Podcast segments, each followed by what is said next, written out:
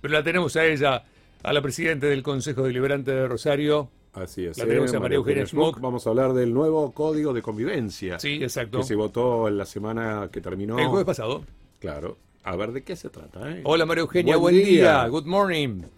Hola, buen día. ¿Cómo les va? ¿Cómo Bien, ¿y estás? Bien, bien. Ahora puedo dormir un poquito el fin de semana. Claro. Ah, estuviste, estuviste con mucha actividad el fin de semana. Sí, porque el, el jueves terminamos 6 de la mañana, mejor dicho, el viernes a las 6 de A la las mañana seis. y, y bueno, nada, me bañé y volví a trabajar. ¿Qué va a hacer? Así que, eh, digo, era desde Bariloche creo que no pasaba 40 horas. Bueno, volviste al viaje de estudios.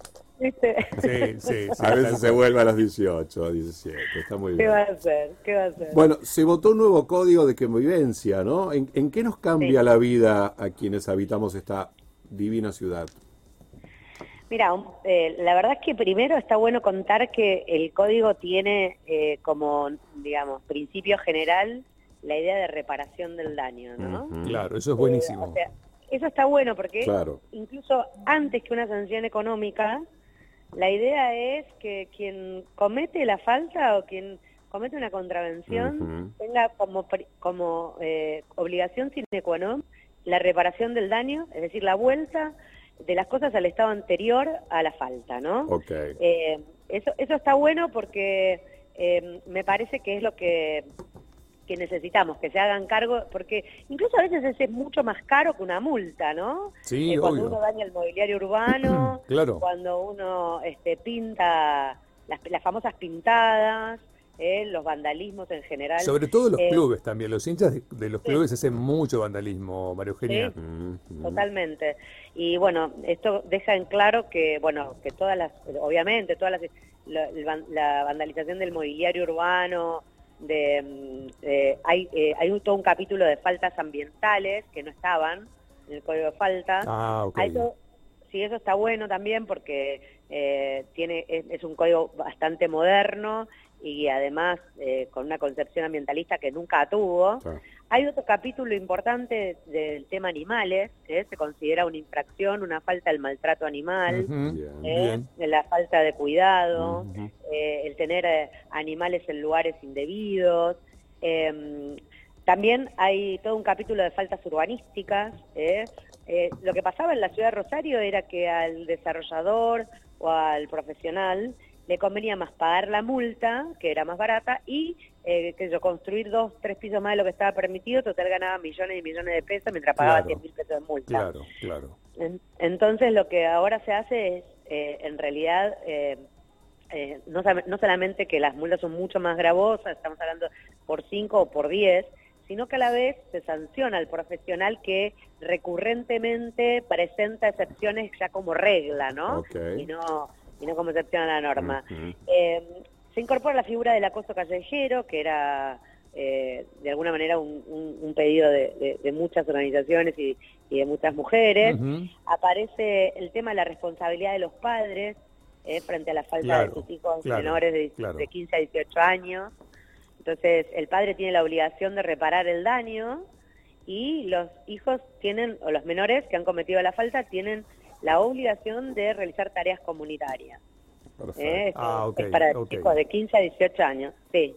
Eh, después aparece la idea de, de los vecinos participando de jurados vecinales, también es una idea bastante moderna. Que, ¿De qué se trata? A ver, cuando vos cometés una infracción que cuya multa es mayor a 50 mil pesos, vos tenés como un tribunal de alzada. Es decir, el juez dice que vos sos un infractor y tenés Sí. que pagar más- una multa más de 50 mil pesos. Vos, soy infractor, entonces yo puedo despedir al juez que quiere un jurado vecinal y te lo tiene que dar. Bien. El jurado vecinal está compuesto por cinco miembros que se han anotado previamente eh, en forma voluntaria y entonces ellos van a definir si efectivamente sos responsable o no de esa infracción.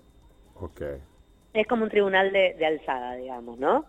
Eh, y está bueno porque, bueno, a veces, eh, viste, uno depende de, la arbitrariedad de un juez en- cuando la falta, cuando la sanción es muy alta, bueno, es como una posibilidad de defensa que, que vos tenés, ¿no?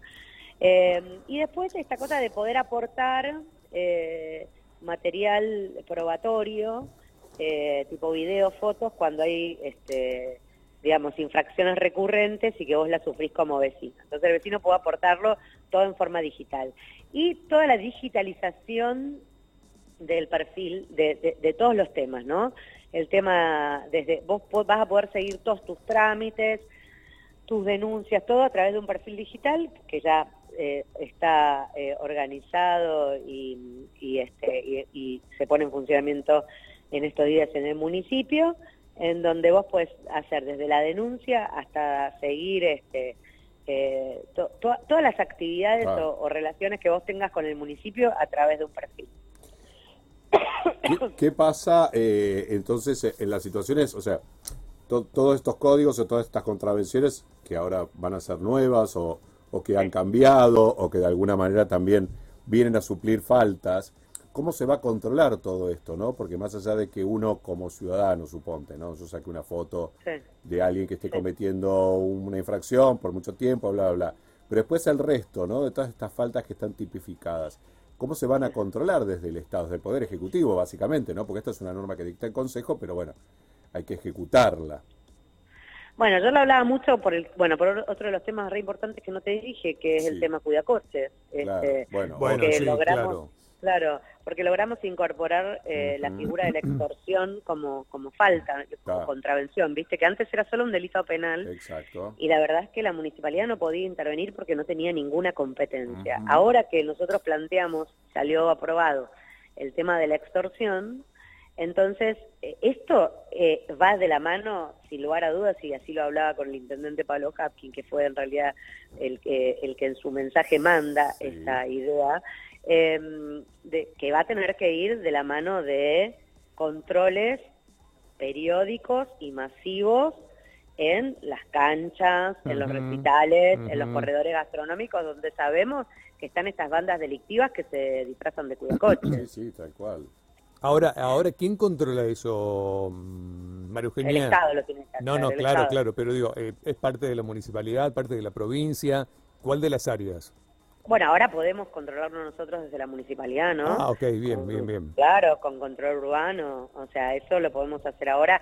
Antes necesitaba sí o sí a la policía, porque si a vos un cuidacoche te extorsionaba, tenías que ir a hacer la denuncia a la comisaría o a fiscalía, o sea, delirio porque eso no, no resultaba. No, imposible.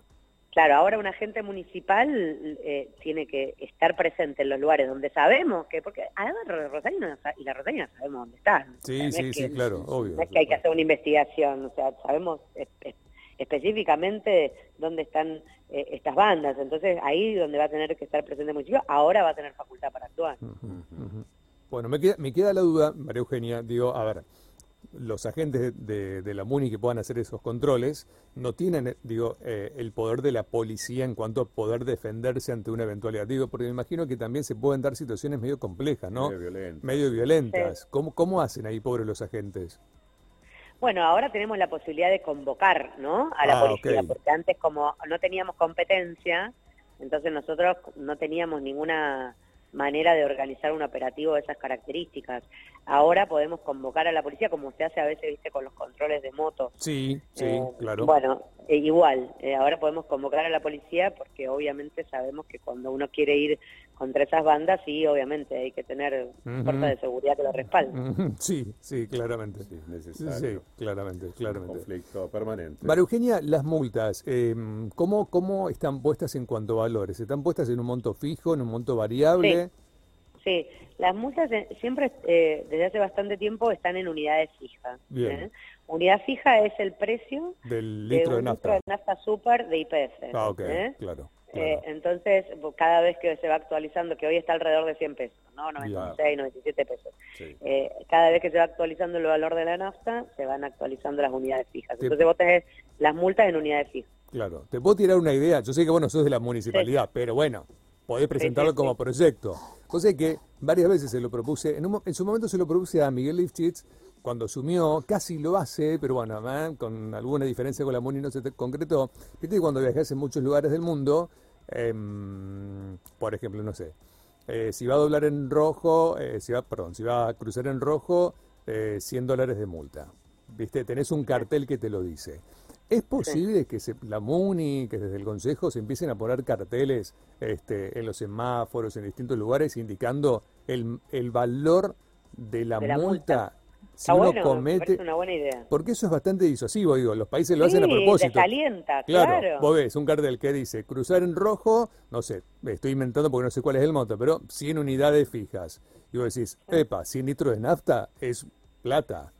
¿Qué te parece? Claro. Obvio. Me parece re buena idea. Sí, Sí, re buena idea, lo vamos a presentar. Dale, vamos, vamos, vamos, Mario Eugenia, vamos. Sí, el tema es que después la gente no respeta nada. No, pero eso es disuasivo. Por ejemplo, la calle Rioja, entre el primero de mayo y, Juan Manuel de Rosas, está prohibido estacionar. Tiene dos carteles, sí. vive lleno de autos. Bueno, pero supongo que ahora... Estacionados. Mm. Sí, sí. Bueno, e, eso ya es tránsito, ¿no? Ahí, ¿quién, quién controla el tránsito? Tal cual. Claro, tránsito. Sí, sí, sí, Pero bueno, hay que, no me parece mal, hay que poner este señalética con con, con, ese tipo de, leyendas, porque yo también creo que digo, digo, mira, el mejor ejemplo es el tema de los radares, ¿no? Claro. Ahora, bueno, llamamos a, la licitación de la videovigilancia en el municipio porque se fue el anterior concesionario, ¿no? Exacto. Y bueno, eh, ¿te acordás que cuando estaban eh, los radares eh, por Avenida Belgrano? Sí. uno no sabía si andaban o no pero bajaba a 60 la velocidad. Sí, es más, a mí me causaba mucha gracia porque bajaban como a 40 de golpe, era muy gracioso y yo los miraba y digo, chicos, es 60 la máxima, pueden ir si quieren a 55. Claro, claro, claro. pero la bajaban a 40. Como... Y bueno, sí, es disuasivo. es disuasivo, por eso, por eso están buenos los carteles. Eh, tal cual. Y, por eso lo usan en el, por eso lo usan en el mundo porque tiene ese efecto, digamos. Obvio. Y además al ser unidades fijas no lo tenés que estar cambiando todo el tiempo. Tal cual, tal cual. ¿Eh? ¿Te imaginas si pones en pesos, No, olvídate, olvídate. Eso se, desactualiza en cinco minutos. Lo cambia todas las semanas. Totalmente, totalmente. Pero bueno, bueno. Eh, ¿cómo, ¿Cómo está todo de cara a las elecciones? Bueno, contentos. La verdad que hemos hecho, este, me parece una gran elección primaria. Eh, ahora, bueno, de cara al domingo con muchas expectativas, ¿no? De, que Ciro haga una gran elección, Ciro Seiza, que es nuestro candidato. La verdad que para nosotros sería súper importante porque, bueno, hoy nosotros tenemos de Pablo dos concejales sobre 28, ¿no? Del intendente. Eh, así que, bueno, todo lo que, lo que podamos sumar... Eh, para nosotros es muy importante porque, bueno, a mí me toca un poco la tarea de, encontrar consensos en un, en, un, ámbito legislativo que está eh, que es muy heterogéneo y si bien lo hemos lo hemos hecho, bueno, de cara a los dos años que quedan eh, sería muy importante contar con, con, con, un poco más de, concejales, obviamente. Y además, bueno, con mucha expectativa porque la verdad es que las elecciones fueron bastante parejas, las primarias con con el kirchnerismo y bueno, tenemos la expectativa de que de que en Rosario eh, podamos este, seguir ganando y, que bueno que no que, que, el kirchnerismo no gane aquí, ¿no? Sí, sí, no, por, favor por, por, favor, por favor. No dijimos nada, no, yo no fui, fue una voz que apareció por atrás. Yo no fui. ¿Qué, ya que te tenemos a mano, ¿no? ¿Qué va a suceder con los taxis? Porque están pidiendo aumento de tarifa nuevamente. Sí, las escuchaba con las noticias. Ah. La verdad que yo no estoy de acuerdo, ah. chicos, porque me parece que estamos reclamando, hace dos semanas que, eh, no más, un mes que la ciudad está reclamando que no hay taxis a la noche. Eh, eh, tienen la obligación de hacer 16 horas cada titular, no ellos, sino, digamos, con chofer, etcétera están trabajando eh, la mitad del tiempo que tienen la obligación. Hemos notificado más de 2.000 taxis que no están cumpliendo con la obligación de por lo menos una noche, viernes, sábado, domingo, al fin de semana. Y encima lo vamos a aumentar.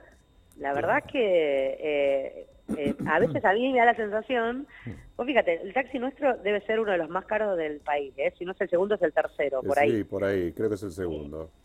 Bueno, entonces yo a veces tengo la sensación de que el taxi eh, eh, digamos, labura menos porque hace menos tiempo el dinero que necesita por día, eh, porque está tan caro realmente. ¿eh? Claro, claro, claro. Entonces, me parece que, que, influye negativamente en el bolsillo de la gente, que es el primer motivo, y en segundo lugar en que, en que salgan a la calle, lo digo sinceramente. Sí, sí, sí, sí, sí, Tal cual. Bueno, por sumado el reclamo, sobre todo de, de, la gente que anda por la calle los fines de semana y de noche, que hay muy pocas unidades, ¿no? Claro, Esto sería como echarle un poquito más de nafta al fuego. Totalmente. Al enojo del ciudadano. Totalmente, totalmente. Que encima que no hay sale carísimo. Claro, claro. claro, claro, claro, claro, claro. Sí, no, no. Van a resistir los del Consejo. Sí, por, yo no estoy de acuerdo, la verdad. No me parece oportuno para nada. Más allá, digo, de las amenazas, ¿no? Porque van no, a tener... no, pero yo hoy, mirá, me, crucé con algunos de los titulares de taxi y le dije que la verdad que, entiendo que estén desfasados de los costos, pero que hasta que el servicio de taxi se normalice, eh, es decir, que haya la cantidad de unidades en la calle necesarias para satisfacer la demanda, yo no estoy dispuesta a votar. está bien, está bien. Okay. María Eugenia. Sí, sí. las eh, estructuras de costos para todos, ¿no? Nos ha cambiado.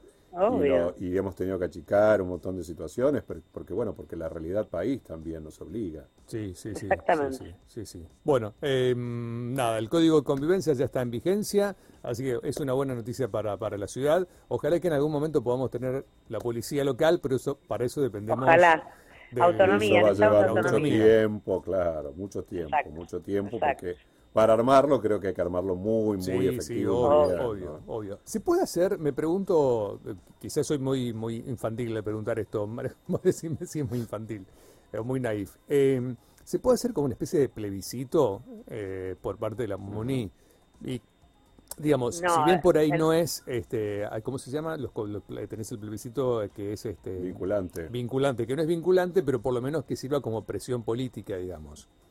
Mira, en realidad podría hacerlo el gobernador delegando como en algún... Mira, yo tengo esta teoría. Nosotros nos empezamos a hacer cargo de la salud en Rosario sin que fuera nuestra competencia. Claro, ya ni nos acordamos, pero en realidad la salud fue una competencia provincial. Y empezamos a hacernos cargo, a hacernos cargo, a hacernos cargo hasta tal, a, tal punto que, bueno, eh, hoy eh, ocupa el 26% de nuestro presupuesto la salud, ¿no? Claro. Eh, lo que nosotros podríamos resolverlo con una delegación, digamos, con una transferencia de recursos de la provincia al municipio para que nos hagamos cargo. Si nosotros no tenemos problema en hacerlo. Lo que hoy no tenemos son los recursos económicos. Claro, eso claro, claro, claro, Tener el eh, dinero suficiente. Tener el dinero suficiente y la competencia, por supuesto, la delegación de la facultad y de los recursos. Claro, sí, sí, sí, pero digo, primero tiene que estar la delegación de la competencia. Sí, sí, sí, sí, hoy es provincial, o sea, tiene que haber una decisión provincial para que eso pueda hacerse, sí. Bueno, ojalá que Omar escuche. Ojalá. No difícil que Chancho chifle. No, Difícil, difícil, difícil. para que vamos a... Pero bueno. Ya lo hemos visto. Pero bueno, nada, habrá que seguir reclamando, como siempre. Así es, así es. Tal cual. Bueno, María Eugenia, ten una buena semana. Buena semana para vos. Igualmente, un beso grande, chicos. Beso, beso. beso. muy bien. bueno, la ¿eh? presidenta del Consejo de Rosario, María